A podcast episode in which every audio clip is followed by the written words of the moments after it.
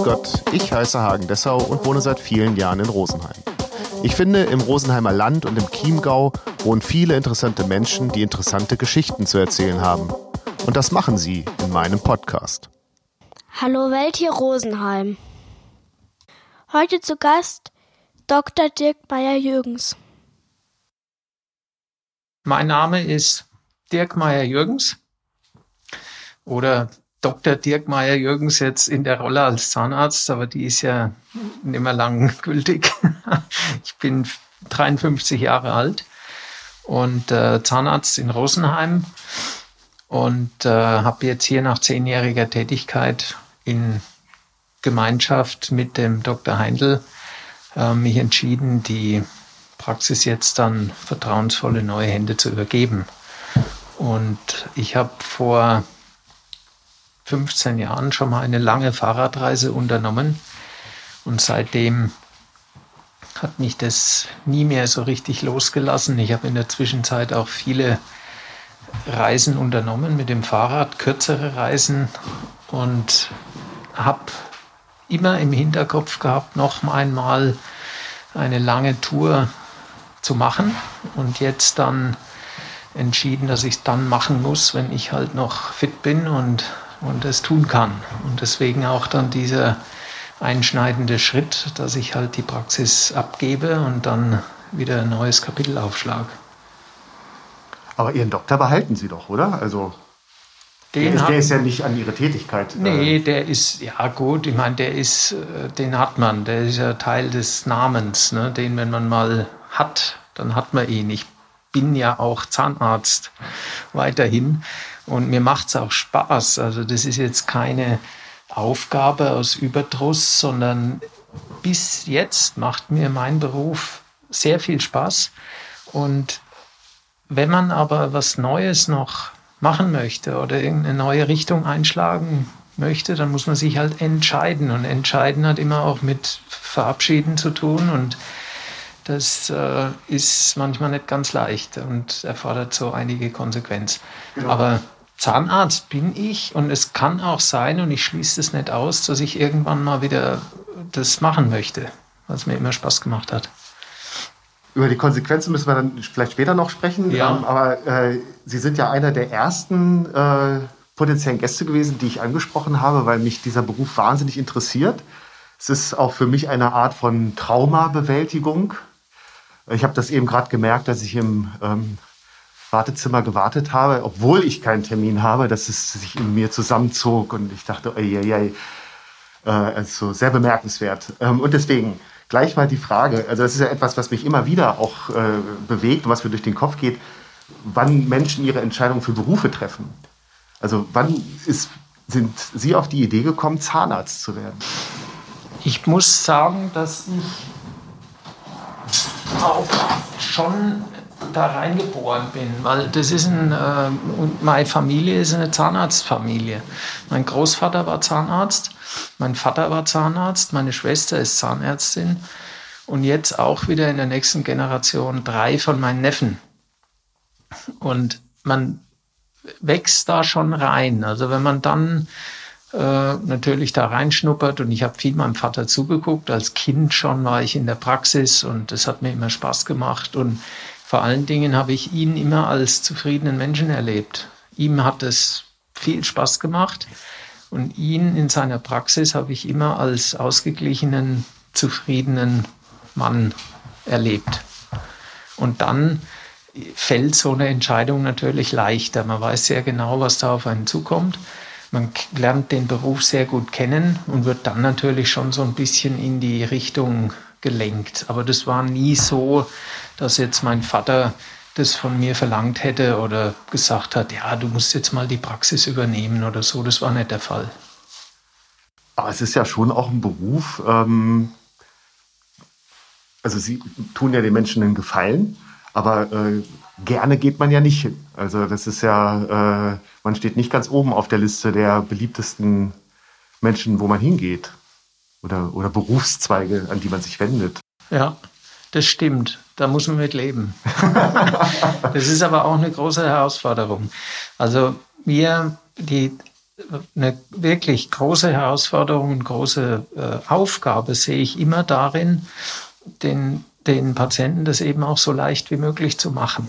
Weil fast jeder hat ein mulmiges Gefühl und ganz viele haben richtig Angst. Und wenn man das schafft, dass man sie dazu bringt, dass so eine Behandlung gut läuft und dass sie doch das dann schaffen, das ist toll und das ist eine Aufgabe. Aber da sind wir ständig mit konfrontiert. Wir sind dauernd damit konfrontiert mit dieser Angst und da muss man auch mit umgehen können. Äh, erstmal, woher glauben Sie, kommt diese Angst? Ähm, sehr oft ist es, also bei Patienten, die richtig schlimm Angst haben, ist es irgendein schlimmes Kindheitserlebnis. Die sind als Kind mal böse behandelt worden und das sitzt dann sehr tief. Man nennt es ein Anker. Und genau das, was Sie vielleicht erlebt haben jetzt im Wartezimmer, ist, das sind bestimmte Dinge geankert im Unterbewusstsein und das sind sehr häufig Gerüche, das sind bestimmte Geräusche, die da sind und die sind verquickt mit einem komischen Erlebnis, was man vielleicht irgendwann mal hatte. Und dann kommt noch hinzu, dass einfach der, der Mund ein, ein sehr sensibles Gebiet ist und man lässt da ungern jemanden ran. Ja, und oftmals sind halt die Behandlungen auch unangenehm. Das ist einfach so. Ja, und dann geht man natürlich da nicht gern hin. Aber dieser Bereich um den Mund herum, das ist eine, eine Intimsphäre, das ist ein sehr sensibles Gebiet. Und da arbeitet dann jeder, jemand, also der Zahnarzt, mit Bohrern, mit schneidenden Instrumenten und das ist schlimm für viele. Ja? Und man muss aber durch. Ja? Und deswegen ist es halt so behaftet. Und wie gehen Sie mit der Situation um? Also wenn Sie merken, dass Sie an den Patienten nicht rankommen, also dass, dass Sie ihm seine Angst nicht nehmen können, also sehr häufig gelingt es mir, glücklicherweise. Ich habe wirklich sehr vielen da schon helfen können. Und ich habe auch vor vielen Jahren da mich sehr darum bemüht, um die Ausbildung und habe also in ganz verschiedene Richtungen mich darum gekümmert. Ich habe mich jahrelang auch mit der Hypnose beschäftigt und habe das auch in die Praxis mit eingebaut. Und das in, da gibt es also ganz fantastische Tricks und, und Hilfsmittel, wo man sich einfach auch helfen kann. Das Wichtigste ist überhaupt, wenn man einen Patienten hat, der Angst hat, dass man das mal ernst nimmt. Mhm. Erstmal ernst nehmen und nicht abtun.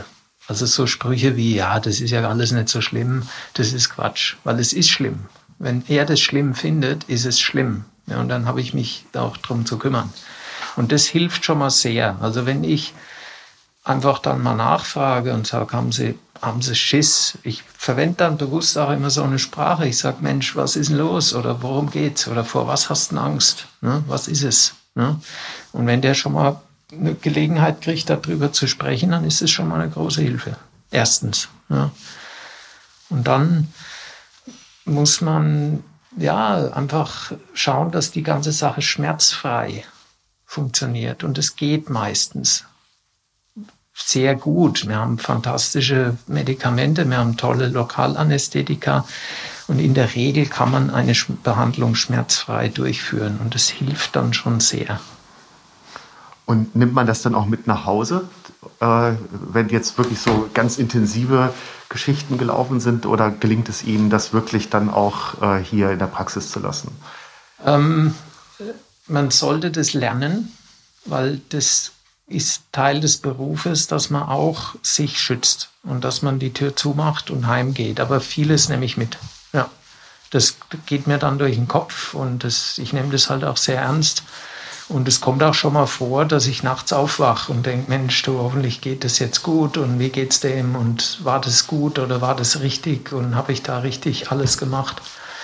Aber man muss als Zahnarzt oder als Arzt auch ähm, sich lernen, da abzugrenzen, weil das ist nicht professionell. Ne? Man muss schon äh, sich kümmern und Empathie haben, aber man muss auf eine gewisse Art auch äh, sich schützen. Das ist wichtig. Und jetzt von der anderen Perspektive, gibt es ein schlechtes Gebiss bei den Patienten trotz bester Pflege? Es gibt so Veranlagungen, ne, die, die ungünstig sind. Ne? Wenn also einer schlechte Gene hat, würde ich jetzt mal sagen, oder hat verschiedene schlechte Voraussetzungen, dann, dann ist er sehr, sehr gefährdet. Ja? Also man kann aber auch so jemanden, der also einfach schlechte Voraussetzungen hat, gesund erhalten. Das geht mit professioneller Prophylaxe und mit, da muss man dann jetzt bildlich gesprochen alle Register ziehen und er muss auch mitarbeiten. Ne? Also wenn er schlechte Voraussetzungen hat und putzt nicht, dann sieht es schlecht aus. Ne? Ja, ich habe jetzt gedacht so, äh, ähm, aber ich putze mir wirklich regelmäßig die Zähne fünfmal am Tag und ich benutze Zahnseide und, und, und. Ähm, sehen Sie, dass das stimmt oder sehen Sie, dass der flunkert? Das sehe ich. Das sehe ich. Wenn der flunkert, sehe ich das. Ja.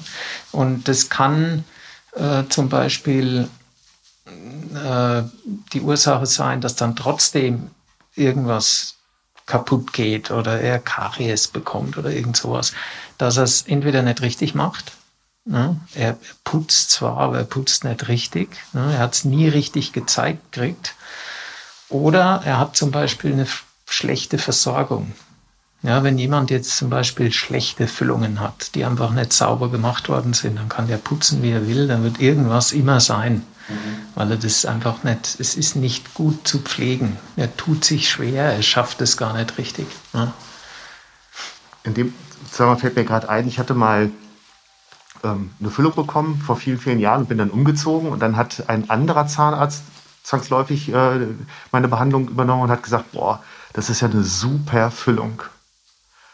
Ähm, und dann habe ich beim alten Zahnarzt einen Brief geschrieben. Ähm, fand das so toll, also weil ich das noch nie gehört habe. Denn das ist ja auch etwas, äh, bekommen Sie Rückmeldung für das, was Sie leisten? Also, äh, dass äh, Patienten sagen, Mensch, das war so super. Oder ist, äh, sind die Patienten eher immer froh, wenn sie gehen? Dürfen? Nee, ich kriege viel gute Rückmeldung. Das hält einen ja auch am Leben und hält einen motiviert und so kriege ich sehr oft. Das kann ja sein, dass man sagt, äh, nicht geschimpft ist genug gelobt. Nee, nee, ich kriege oft, sehr, sehr oft kriege ich gute Rückmeldungen. Bin ich auch sehr froh drum. Ja. Was sehen Sie denn oder was können Sie erkennen, wenn Sie Patienten in den Mund schauen? Ähm, also man sieht, pflegt das? Also die klassische Pflege zweimal am Tag, er Zähne, sich, Zähne putzen ja. und Zahnseide. Und ähm, das sieht man auf den ersten Blick natürlich und dann sieht man auch sehr schnell mit ein paar Untersuchungen, die, wenn ich den jetzt erstmalig sehe, die Handschrift des Behandlers zuvor. Die Handschrift heißt, ist das sauber gearbeitet worden oder nicht? Und was geht Ihnen dann da so durch den Kopf, wenn es nicht sauber gearbeitet ist? Dann ist Handlungsbedarf ich sehe das eigentlich nüchtern. Ich schlage dann da nicht die Hände über dem Kopf zusammen. Das darf man auch nie machen, weil das ist einfach nicht konstruktiv, sondern ich schaue mir das an und sage halt zum Beispiel, okay, da ist jetzt was, das ist erneuerungsbedürftig. Ja, dann guckt man sich das an, dann macht man eine Bestandsaufnahme. Das ist was, das kommt im Laufe der Jahre und mit der Erfahrung einfach wie so ein Architekt Ne? Oder ein, ein, auf dem Bau jemand, der irgendwas sanieren muss, der sieht das nüchterner, der, der sagt, gut, da ist was, das ist nicht in Ordnung. Warum auch immer. Ne? Ist es nicht gut gemacht worden, es ist einfach nicht okay. Und dann muss da was getan werden. Wie gehen wir es an? Was muss da gemacht werden? Welche Schritte müssen da erfolgen, um es in Ordnung zu bringen? Ne? Und das gilt es dann auch dem Patienten zu vermitteln. Und können Sie das oder, oder gibt es Situationen, wo Sie mittlerweile den Autopilot einstellen können? Oder ist tatsächlich jede, jeder Eingriff singulär, ein singuläres Ereignis? Ja, es ist immer anders. Also es ist nie, keine Situation ist gleich. Ne? Es gibt Abläufe natürlich, die sind standardisiert, die laufen ab. Das ist auch wichtig. Eine Routine ist wichtig in unserem Beruf. Aber so richtig gleich oder immer gleich ist es nie, weil auch jeder Mensch ist anders. Ne? Und wie reagiert er und wie verhält er sich bei der Behandlung? Also so ganz äh, völlige Routine ist es nicht.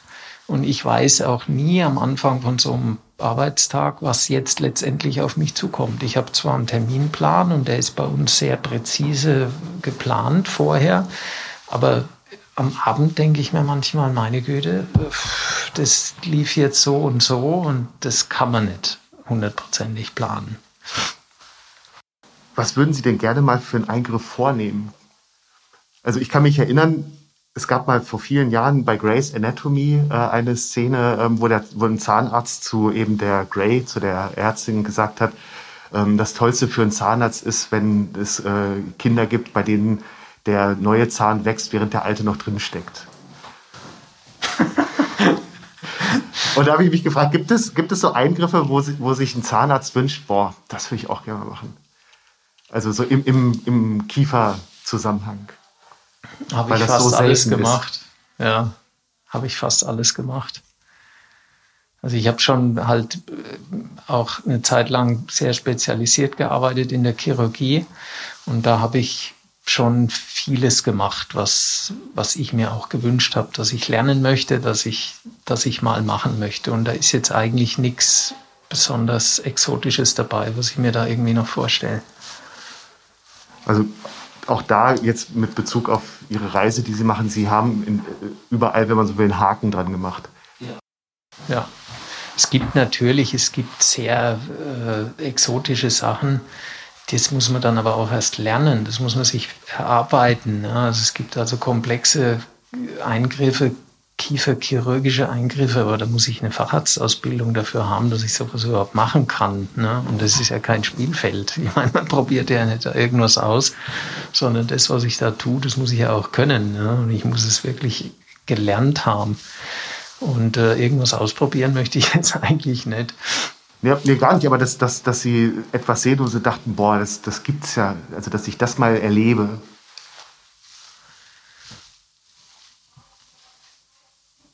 jetzt auf dem zahnärztlichen Gebiet da. Also ich habe vieles gesehen, vieles, okay. vieles erlebt und, und da kann ich wirklich einen Haken dahinter setzen. Wie hat sich denn eigentlich Ihr Beruf verändert? Also Sie haben ja selber gesagt, viele haben in ihrer Kindheit äh, Erlebnisse gehabt. Also als ich klein war, Kind der 80er, da waren ja Zahnärzte doch noch echte Handwerker, sage ich mal vorsichtig. Wie, wie haben Sie die Entwicklung dieses Berufs wahrgenommen? Ähm, also es ist so, ähm, die, die Technik hat sich entscheidend äh, verändert. Wir haben wesentlich in den letzten, sage ich mal, 30 Jahren die äh, Entwicklung von Füllungsmaterialien miterlebt. Wie, wir, wie ich studiert habe, war das noch gab es das schon, diese modernen Composite-Materialien. Äh, die sind aber entscheidend weiterentwickelt worden und das hat tatsächlich die ganze Zahnmedizin revolutioniert und umgekrempelt. Ja, weil sehr viel schonender gearbeitet werden kann, sehr viel ästhetischer mit zahnfarbenen Materialien gearbeitet werden kann und der, äh, der Zahn einfach besser erhalten werden kann, ohne so einen großen Eingriff. Wir verwenden ja heute zum Beispiel kein Amalgam mehr. Ja? Und was sich erfreulicherweise auch fantastisch entwickelt hat, ist die Vorsorge. Und das ist, muss man wirklich sagen, das ist ein Verdienst der deutschen Zahnärzte, dass die das in Eigeninitiative so vorangetrieben haben. Und es ist das Wichtigste, was wir tun, ist die professionelle Vorsorge. Schon im Kindesalter, dass man die Kinder regelmäßig in die Praxen holt, dass man denen zeigt, wie geputzt wird, dass man mit Fluorid-Anwendung Karies vermeidet. Und tatsächlich ist heute im Vergleich zu vor 30 Jahren bedeutend besser die Mundgesundheit. Ja, und die Karies-Häufigkeit ist wesentlich weniger. Also wir sehen, das finde ich fantastisch, dass wir ganz, ganz viele Jugendliche sehen, die einfach tolle, makellose, kariesfreie Zähne haben. Und das ist fantastisch. Und das war vor 30, 40 Jahren ganz anders. Gibt es denn andere Auffälligkeiten ähm, mittlerweile? Das, also sehr früher war es äh, eher karieslastig und sind heute die Auffälligkeiten vielleicht andere? Ja, was sehr auffällt, und das ist auch jetzt in den letzten zehn Jahren, würde ich sagen, ist ähm, stressbedingte, man nennt es Parafunktionen, dass die Leute pressen und knirschen. Das ist auffällig, hat es zugenommen. Und das ist schon bedenklich. Und das ist stressbedingt. Weil da auch eben gute äh, Gebisse drunter leiden. Ja, ja. Aber nicht auch, also nicht nur das Gebiss, sondern einfach die ganze, der ganze Mensch. Ja. Es ist ja nicht so, dass nur da ein Zahn dann dabei leidet, sondern das hat ja Auswirkungen auf den ganzen Körper, die, die Muskulatur, das Gelenk, die ganze Körperstatik, der Nacken, der Rücken, alles äh, wird davon in Mitleidenschaft gezogen. Und das ist auffällig, dass das zunimmt. Und das hat damit zu tun mit, mit moderner Zivilisation, mit den Anforderungen und mit, mit den Belastungen, denen die Menschen ausgesetzt sind. Das ist einfach so, das beobachte ich. Das ist bedenklich. Und da kommen ja diese Sprichwörter her, ne? zähneknirschend irgendetwas tun oder sich durchbeißen oder solche Sprichwörter, ne? die haben ja ihren Ursprung irgendwo und das ist, kommt daher. Und ich kann mich erinnern, ähm, in einem Gespräch mit äh, einem anderen Zahnarzt vor vielen Jahren, ähm, dass, dass die Rettung des einzelnen Zahnes mittlerweile auch im, im Mittelpunkt steht. Also wo man früher gesagt hätte, komm, den reißen wir raus, dass man heute einen Zahn so lange pflegt, äh, wie es irgendwie geht, wie es sinnvoll ist. Ja, genau, mit Betonung, wie es sinnvoll ist. Ne? Ich meine, man kann, äh, wenn der nicht mehr zu retten ist, muss er entfernt werden, nach wie vor. Aber die Möglichkeiten sind viel besser wie früher, des Zahnerhaltes. Und man hat ja, ich meine, die Implantologie, also die Implantate, ne, die haben ja einen Riesenboom erlebt in den letzten 30 Jahren, würde ich mal sagen. Und das ist wieder etwas rückläufig, weil man doch ähm, erkannt hat, dass es sinnvoller ist, einen eigenen Zahn zu erhalten, mit allen Möglichkeiten, die man hat. Und was ich auch ähm, sehr, sehr wichtig finde, ist im Hinblick darauf, wenn man sowas macht und wenn man alle technischen Möglichkeiten ausschöpft und jetzt dann Implantate setzt, auf Teufel komm raus, und es ist eine Zeit lang so gemacht worden, dann muss man es immer im Hinterkopf haben, die brauchen intensive Pflege. Ja? Und wenn ich jetzt einen älteren Menschen habe und mache da Implantate, wer putzt die? Und wenn der mal pflegebedürftig ist, ein Pflegepersonal in einem Altersheim ist nicht in der Lage, das adäquat zu machen. Ja, und da muss man drüber nachdenken. Dann ist es immer noch sinnvoller, ich erhalte ihm Zähne oder ich mache ihm notfalls eben einen Ersatz, der ohne Implantate auskommt. Ich muss dran denken, das muss gepflegt und geputzt werden. Und sehen Sie auch so einen ganzheitlichen Ansatz dabei, die einzelnen Zähne zu erhalten? Also einen ganzheitlichen Ansatz ähm, ist insbesondere dahingehend wichtig, dass man das Zahnfleisch gesund erhält. Also diesen sogenannten Zahnhalteapparat, weil man weiß mittlerweile, dass ähm, eben Zahnfleischerkrankungen äh, gravierende Auswirkungen haben auf den Körper. Also Zusammenhänge zwischen Herzinfarkt, Schlaganfall, Demenz, neuerdings auch wissenschaftliche, also wirklich fundierte Erkenntnisse, dass äh, ein Zusammenhang steht zwischen Parodontitis und Demenzerkrankungen, äh, Frühgeburten in der Schwangerschaft etc.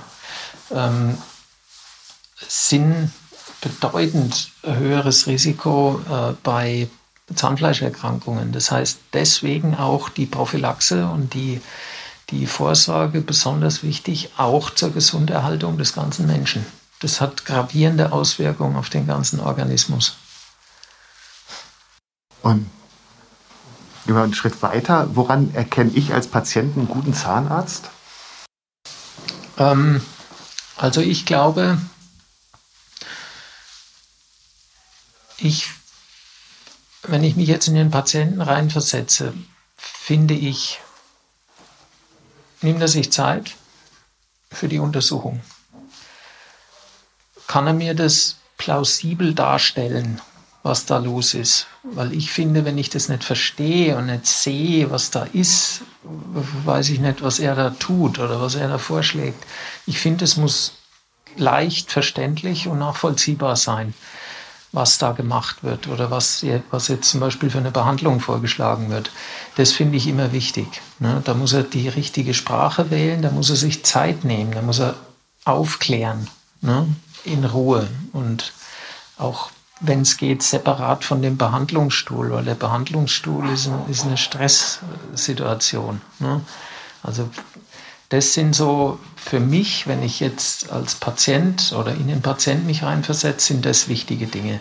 Dann die Behandlung selber, die sollte, wenn es geht, schmerzfrei über die Bühne gehen. Angenehm ist es oft halt nett, aber es sollte schonend und schmerzfrei über die Bühne gehen. Und dann am Ergebnis sehe ich, fühlt sich das gut an? Ne? Komme ich damit gut zurecht? Kann ich gut kauen? Stört nichts?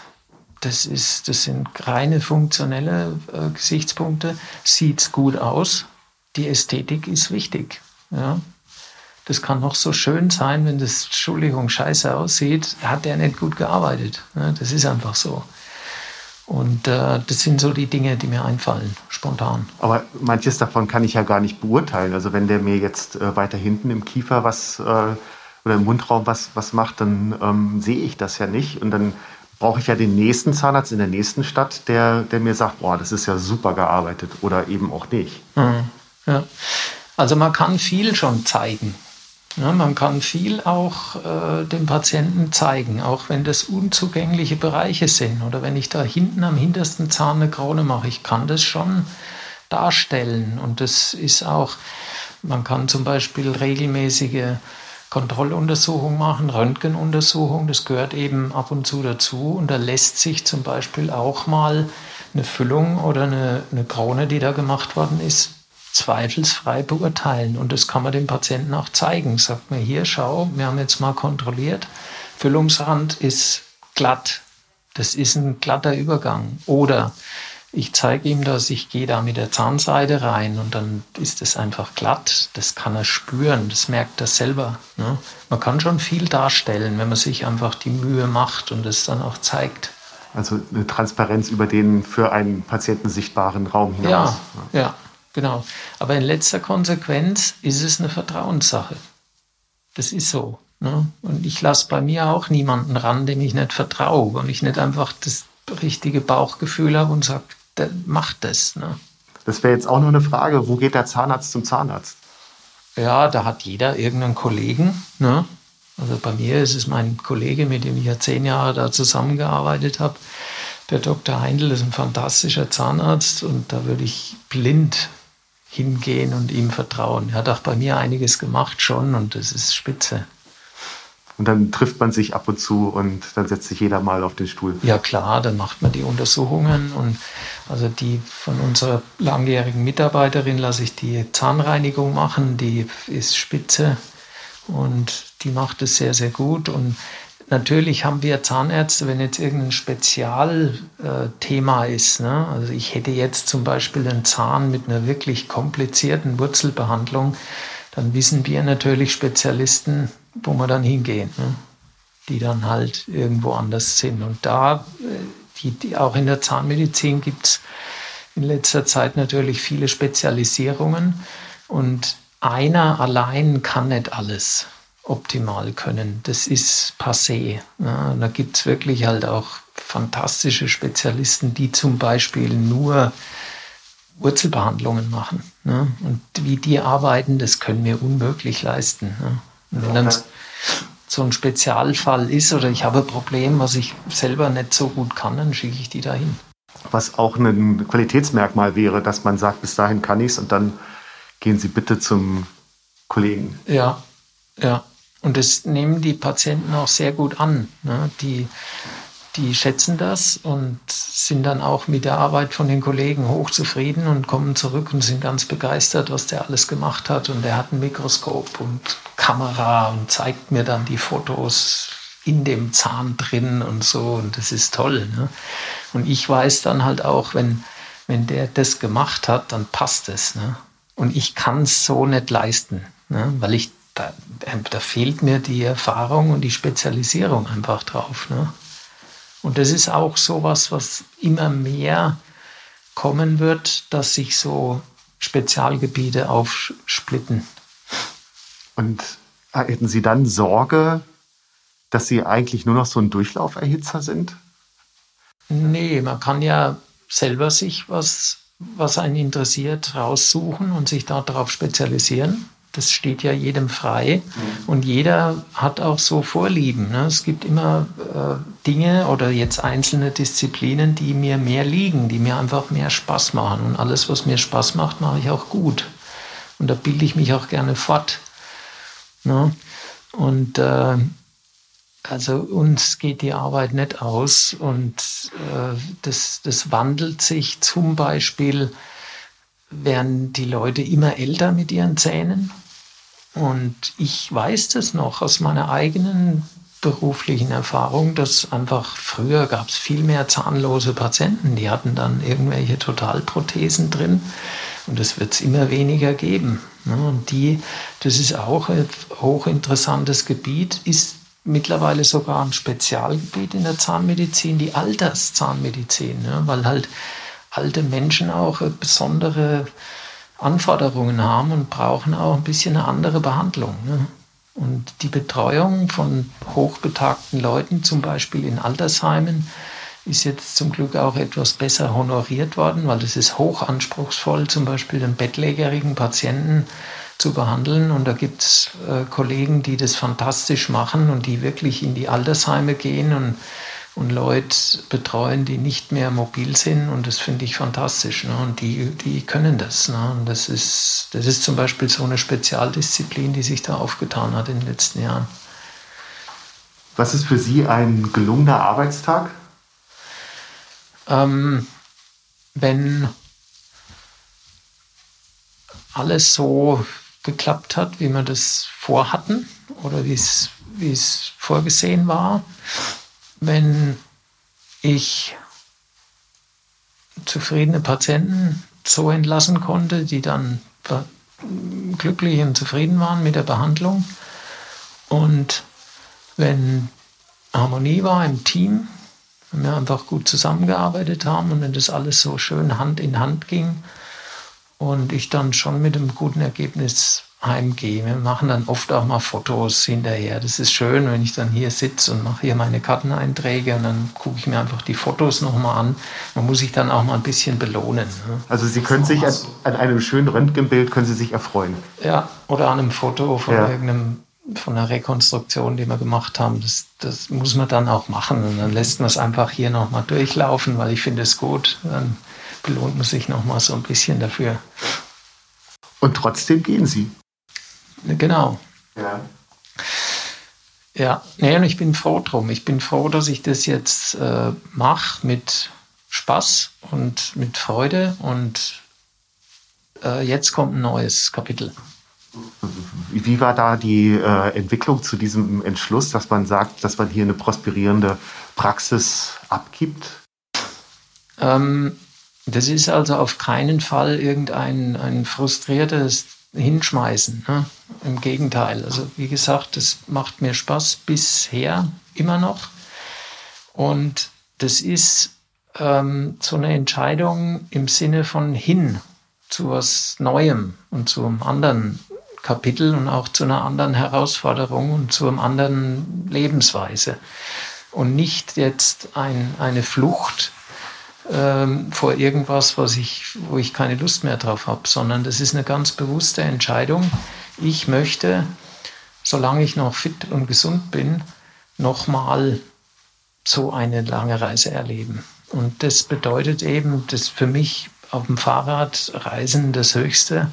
Und das muss man dann machen, wenn man eben noch gesund und belastbar ist. Und das muss ich anpacken in den nächsten zehn Jahren. Und ich kann nicht, äh, keiner kann wissen, ob er mit 65 oder mit 64 eben noch fit ist oder überhaupt noch Lust darauf hat. Und insofern ist es eine ganz bewusste Entscheidung, ich möchte das nochmal tun und wenn, dann muss ich es jetzt machen.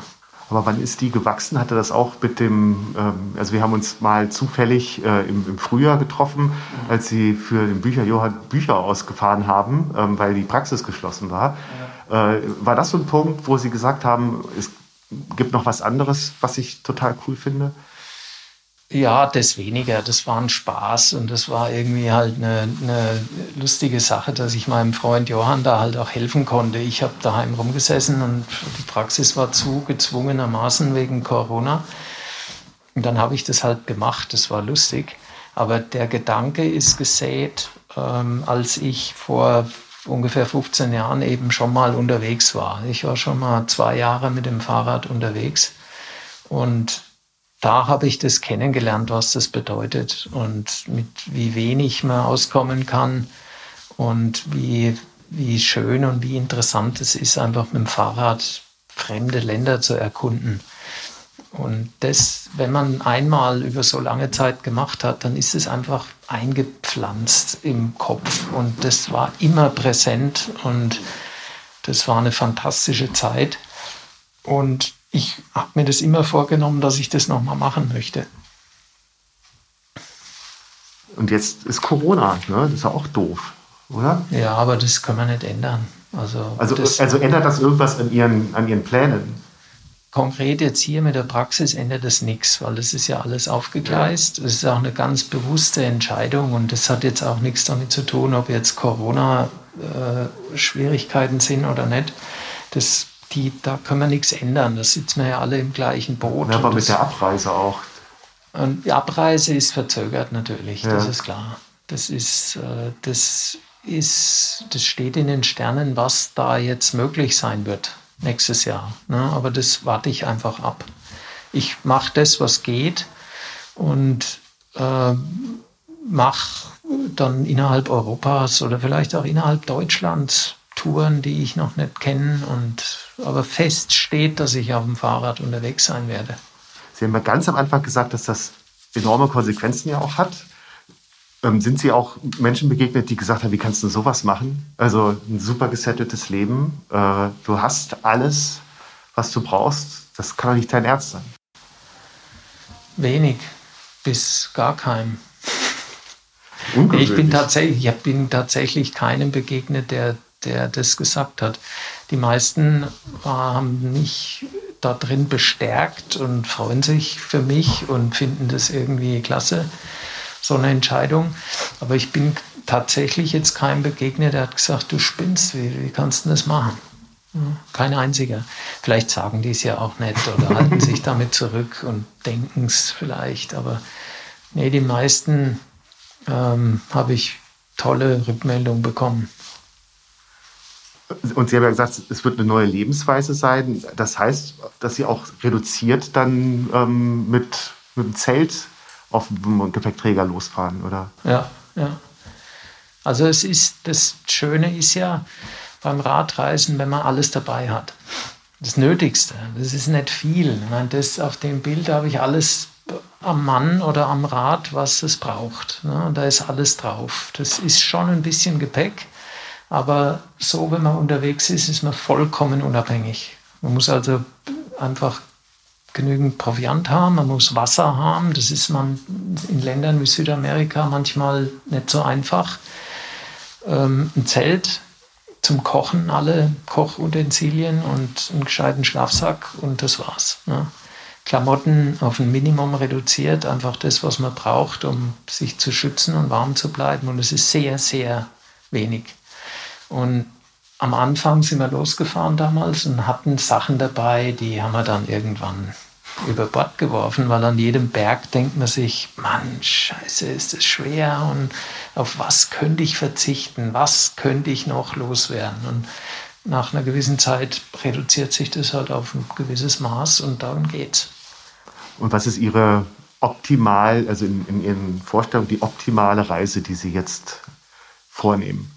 Einmal um die Welt. Tatsächlich. Ja, ja. Einmal außenrum. Das, ich weiß jetzt nicht, wann sich das realisieren lässt, weil ich habe, äh, wir müssen uns ein bisschen um meine Mutter kümmern.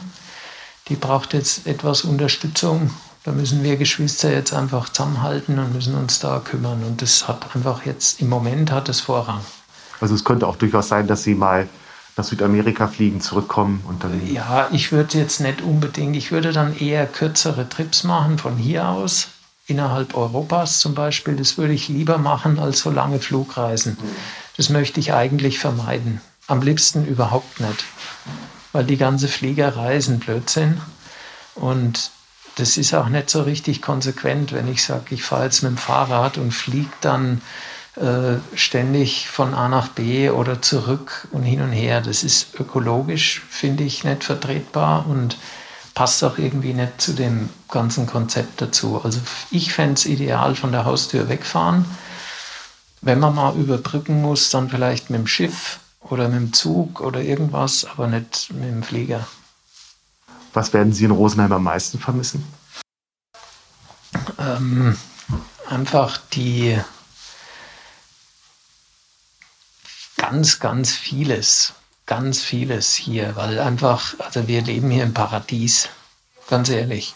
Das ist, äh, das ist ein Traum hier. Es ist wirklich schön. Die Landschaft ist fantastisch, vielseitig. Wir haben hier alles. Wir haben Berge, wir haben Seen, wir haben, wir haben äh, äh eine tolle Infrastruktur, wir haben äh, Gastlichkeit, wir haben gutes Essen, wir leben super sicher.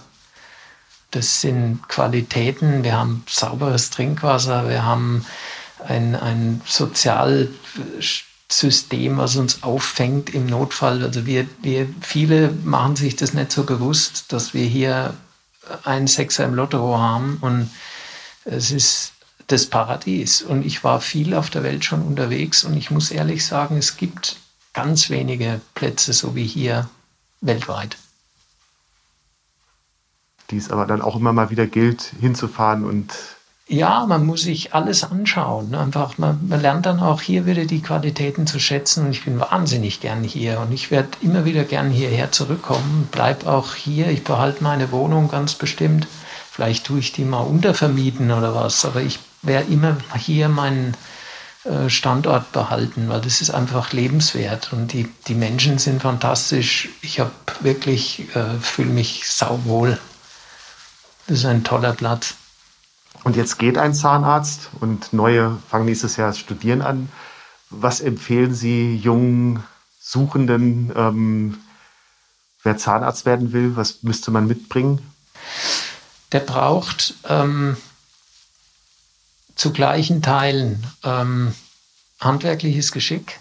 Das muss er haben. Das, ohne das geht es nicht. Ne? Und er muss Spaß haben an, diesem, an dem handwerklich zu arbeiten und gleichermaßen 50-50 braucht er Geschick im Umgang mit den Menschen. Und das macht die Sache auch so spannend und so anspruchsvoll, weil wie wir vorher schon gesagt haben, wir haben es hier mit einem heiklen Gebiet zu tun. Viele haben Angst und die, die Patienten gut zu betreuen und auch gut zu führen, ist spannend und eine große Herausforderung. Und diese Kombination eben, diese beiden Dinge ähm, miteinander zu vereinen, das ist die, die große Challenge in unserem Beruf. Dann bedanke ich mich ganz herzlich für das Gespräch und wünsche Ihnen viel Spaß auf Ihrer Radtour. Vielen Dank, Herr Toll. Meyer-Jürgens. Danke, Herr Dessau. Das hat mir auch Spaß gemacht und Sie haben gute Fragen gestellt, finde ich. Dankeschön.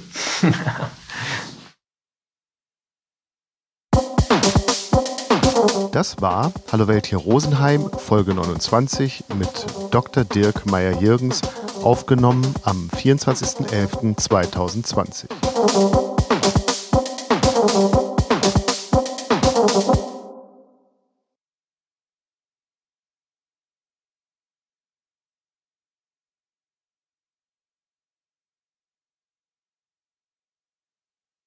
Wie eben im Gespräch angemerkt, bin ich ein Kind der 80er und einige werden sich vielleicht erinnern, in den 80er Jahren hat der Zahnarztgeist Chopper in Niederbayern sein Unwesen getrieben. Aber natürlich war das Thema in ganz Deutschland und auch bei uns zu Hause in der norddeutschen Tiefebene war das ein Thema, mit dem man sich auseinandergesetzt hat, mit dem sich die Presse auseinandergesetzt hat. Und das ist in eine Zeit gefallen, in der ich auch mal wieder zum Zahnarzt musste. Darüber habe ich einen Text geschrieben. und der heißt Zahnarztbesuch. Viele Menschen gehen in eine Achterbahn, wenn sie einen White Knuckle Ride machen wollen. Ich gehe zum Zahnarzt. Natürlich schwimme ich mit dem Strom, wenn ich mich über Zahnarztbesuche äußere. Wer geht schon gerne dorthin?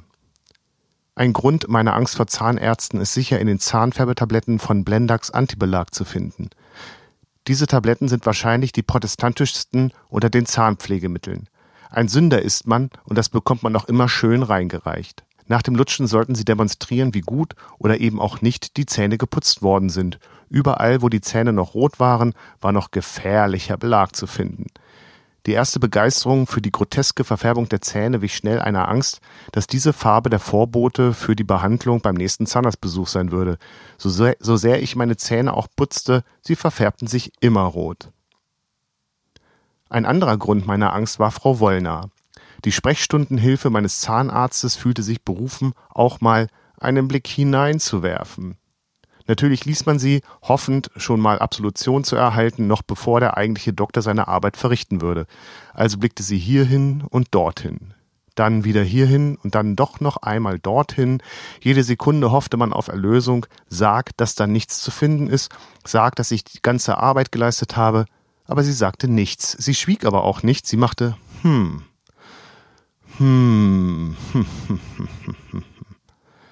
Heute weiß ich, dass sie keine Ahnung hatte von dem, was sie da sah. Als Zehnjähriger zählte ich eins und eins zusammen. Rot gefärbte Zähne und keine Erlösung von Frau Wollner. Die Zeiten, in denen ich auch morgen noch kraftvoll zubeißen kann, werden bald vorbei sein. Tatsächlich, die Überprüfung durch meinen Zahnarzt Dr. Menzel machte es nicht besser. Sein Parkinson im Anfangsstadium hielt ihm nicht davon ab, seinem Beruf nachzugehen. Auch er hmte vor sich hin, aber anders als Frau Wollner kratzte er aber auch an den Zähnen, drückte hier seine Gabel rein und blies dort trockene Luft hin. Weil er aber nicht mehr ganz so die Kontrolle über seine Hände hatte, fühlte es sich an wie ein Kampfarztinstrument gegen Zähne. Der taube Kiefer nach der Behandlung kam nicht von ungefähr. Nach der Behandlung schüttelte er sein Parkinson-Haupt hin und her und sagte, ganz hervorragend, ganz hervorragend, bis zum nächsten Mal. Mit dieser uneindeutigen Botschaft entließ er mich in die unendliche Unsicherheit. Bis zum nächsten Mal, weil ich dann gewiss ein Loch habe? Noch auf dem Nachhauseweg gelobte ich dreimal, ach was, viermal täglich meine Zähne zu putzen. Mindestens. Am schlimmsten aber war, dass ich zum Zahnarzt zitiert wurde, als Chopper sein Unwesen bei dem Zahnarzt Bachseits im bayerischen Neutraupling trieb. Und was in Neutraupling passierte, kann doch auch ganz leicht im Burgdorf passieren, oder? Chopper war ein Geist, der vornehmlich aus dem Abflussrohr oder so sprach, der die Patienten derbe beleidigte, die Zahnarzthelferin anmachte und sogar Sex auf der Toilette mit ihr gehabt haben soll. Das war zu viel für mich. Alleine die Vorstellung, Frau Wollner, Herr Dr. Menzel und Chopper würden sich despektierlich über den Zustand meines Gebisses äußern, ließ mich kaum schlafen. Die Sache wurde auch nicht besser, als meine Mutter zu der Überzeugung kam, ich könnte nun mal alleine zum Zahnarzt gehen, ich sei ja schließlich alt genug. Auf einmal wirkte das sonst so urige kleine Fachwerkhaus, in dem der Zahnarzt seine Praxis hatte, wie eine verwunschene Mühle und ich war Krabatt, der vom Hexenmeister zum Rapport beordert wurde die niedrigen Decken, die kleinen Fenster, durch die kaum Sonnenlicht fallen konnte, das fahle Großraumbürolicht im Eingangsbereich. Alles wirkte bedrohlich, es war nur eine Frage der Zeit, bis Chopper sich melden würde. Das groteske Lächeln von Frau Wollner bei der Anmeldung wirkte verdächtig. Und dann das Warten im Wartezimmer. Die herumliegenden Zeitschriften, Frau im Spiegel, bunte. Keine Zeitung, die nicht vom Zahnarzt Kobold berichtete. Ich ignorierte die Blätter so gut es ging und musste auf die Toilette dass Chopper mit mir auf dem Abort Sex haben könnte, dafür reichte meine Fantasie damals nicht aus. Und trotzdem, die erste Begegnung mit meinen Eltern, nachdem ich viele Jahre später das Familienauto zu Schrott gefahren hatte, war ein Scheißdreck gegen die Angst, die mich durchdrang. Der Weg zur Toilette war schon unter normalen Umständen nicht ohne, im verwinkelten Fachwerkhaus konnte man sich leicht verlaufen. In meiner Situation war er ein schier unmögliches Unterfangen. Dort anzukommen war ja nur die halbe Miete, Zehnjährig schielte ich im Unterricht zu Silke Müller hinüber und fragte mich, warum diese lieber Zeit mit Rainer Bauer verbringen wollte. Der war ein Jahr älter als ich und hatte vielleicht schon etwas zu bieten, was bei mir noch auf sich warten ließ. Ich war in einer schier ausweglosen Situation. Hier meine mittlerweile bis zum Anschlag gefüllte Blase, dort der wartende Chopper, der mir ohne Umschweife meine Defizite unter die Nase reiben und Partei für Rainer Bauer ergreifen würde. Wie ich doch allen Mut zusammenbrachte, ist mir bis heute nicht ganz klar. Und obwohl ich mutig auf Toilette gegangen war und obwohl Chopper nichts gesagt hatte, blieb die Anspannung, als ich schlussendlich bei Frau Wollner und Dr. Menzel auf dem Stuhl landete. Meine Hände verkrampften, dass ich mir die Fingernägel in die Handflächen bohrte. Mir war letztendlich egal, was die beiden finden würden. Dass sie etwas finden, war mir sowieso klar. Ich wartete nur, dass Chopper endlich sein Schweigen bricht, dass er endlich den Zustand meines Gebisses, meines Genitalbereichs und meine Unzulänglichkeiten bei der Zahnhygiene in der ihm eigenen Art benennt. Aber Chopper schwieg. Und am Abend, während ich den Zustand meiner Hände begutachtete, verlautete die Nachricht, dass Chopper nur ein Schwindel vom Zahnarzt und seiner Sprechstundenhilfe gewesen war. Als ich dann im Bett lag, hörte ich aus dem Wohnzimmer eine verzerrte Stimme. Hallo, hier spricht Edgar und dachte, was wissen die schon?